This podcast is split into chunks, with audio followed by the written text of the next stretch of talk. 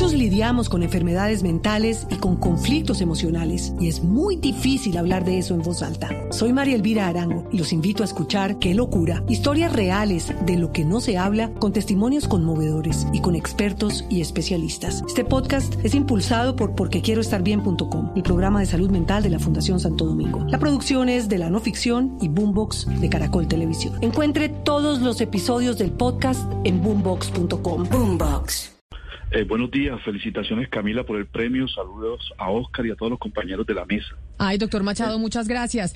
me queremos saber qué opinan desde la rama judicial de esta decisión que tomó el presidente Duque ayer y su oficina jurídica en eh, la Casa de Nariño. Los sindicatos de la justicia estamos preocupados porque es como un proceso de, de degradación democrática. Nosotros pensamos que el presidente es abogado y que las frases, él considera como que frases o eslogan los, los, institutos de equilibrio de poderes, de pesos y contrapesos y de autonomía e independencia judicial.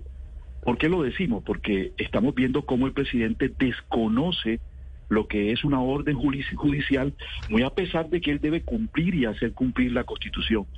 Dicho en otros términos, está actuando eh, con afanes dictatoriales, porque la autonomía judicial y, por eso el equilibrio de poderes le exige entender que él dentro de esta democracia no es eh, el que puede tomar decisiones. Está bien que Colombia tiene un presidencialismo excesivo, pero para eso está precisamente la autonomía y la independencia judicial, el equilibrio de poderes y los pesos y contrapesos. Somos democracia. Pero entonces, cuando ustedes dicen o cuando escuchan esto del presidente Iván Duque, ¿qué explicación jurídica puede tener que, y me disculpa la palabra que uso, que se pase por la faja la decisión de un juez? Aquí está el desacato, prácticamente está desconociendo. La orden judicial es que no aplique la suspensión. Y fíjese que son las garantías electorales. Cuando vemos el video del presidente en otro momento hablando de la importancia de esas garantías electorales y de que no se suspendieran en, otro momento histórico, ahora resulta que él lo ve flexible y, y cuando un juez, equivóquese o no equivóquese, le dice que no aplique esa suspensión y en especial, ¿qué es lo importante de aquí por ser democracia? Si el presidente considera que esa decisión judicial es equivocada, para eso están los recursos. Es decir, que lo que prima es el Estado de Derecho. ¿Por qué?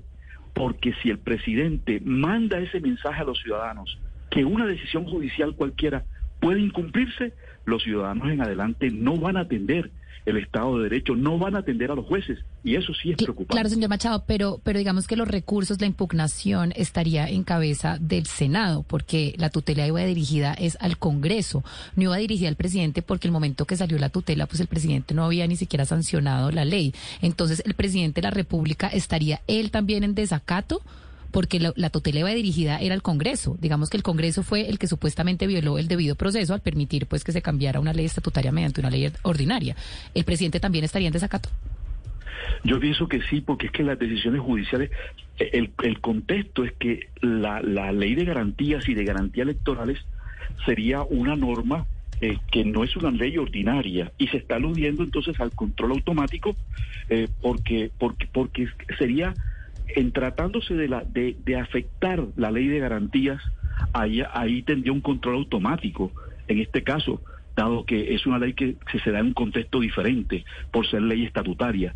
Entonces, me parece que lo importante aquí es que la Corte Constitucional entre a resolver. Y también dicen los críticos, pero es que ahora va a venir el periodo de vacancia y se hace más compleja la situación pero como presidente debe ser respetuoso y en este caso esas observaciones y esas críticas debería plantearla dentro de la misma discusión eh, judicial, pero no salir eh, y expresarlo como lo dijo en la entrevista a un medio diciendo que el juez no puede ordenarle porque el mensaje es equivocado. Doctor Machado, pero entonces, ¿cuánto tiempo habría para una acción, para proceder a una acción? Porque es decir, si se empieza, si se empieza con todo lo que esto implicaría, si empieza todo lo de la ley de garantías, si, em, em, empezara con esto en estas condiciones y que se presentara después un recurso que sí funcionara, pues digamos, ¿cuánto tiempo habría de maniobra para poder detener esto o definitivamente pues ya no lo podemos detener? Es allí donde yo pienso que los asesores eh, del presidente debería mirar esa situación concreta, pero no entrar a desafiar, a desconocer, a cuestionar. Es decir, ahí el contexto mismo de lo que se está dando y de lo que hemos dicho, porque es una suspensión, eh, eh, lo que se plantea en esta tutela es una medida provisional, el mismo contexto genera discusiones como la que estás diciendo, pero debe darse la discusión en ese escenario, pero no salir a decir que la va a desconocer, que él no acepta que un juez le dé orden, porque es lo que nos interesa a nosotros como, como jueces, que se respete la autonomía judicial.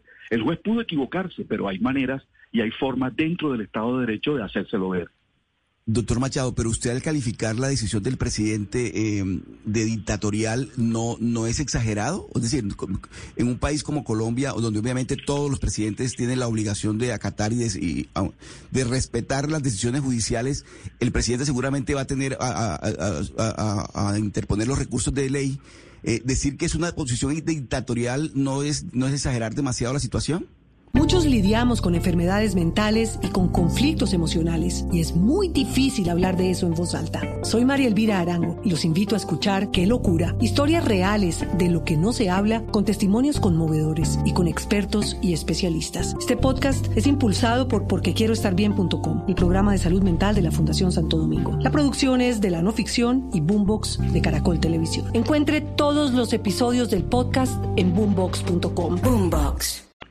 Lo que pasa es que vemos bien, venimos viendo eso, o sea, venimos viendo de que también se, se dio una decisión de un tribunal eh, en otro contexto y también el presidente eh, manifestó que iba a desconocer.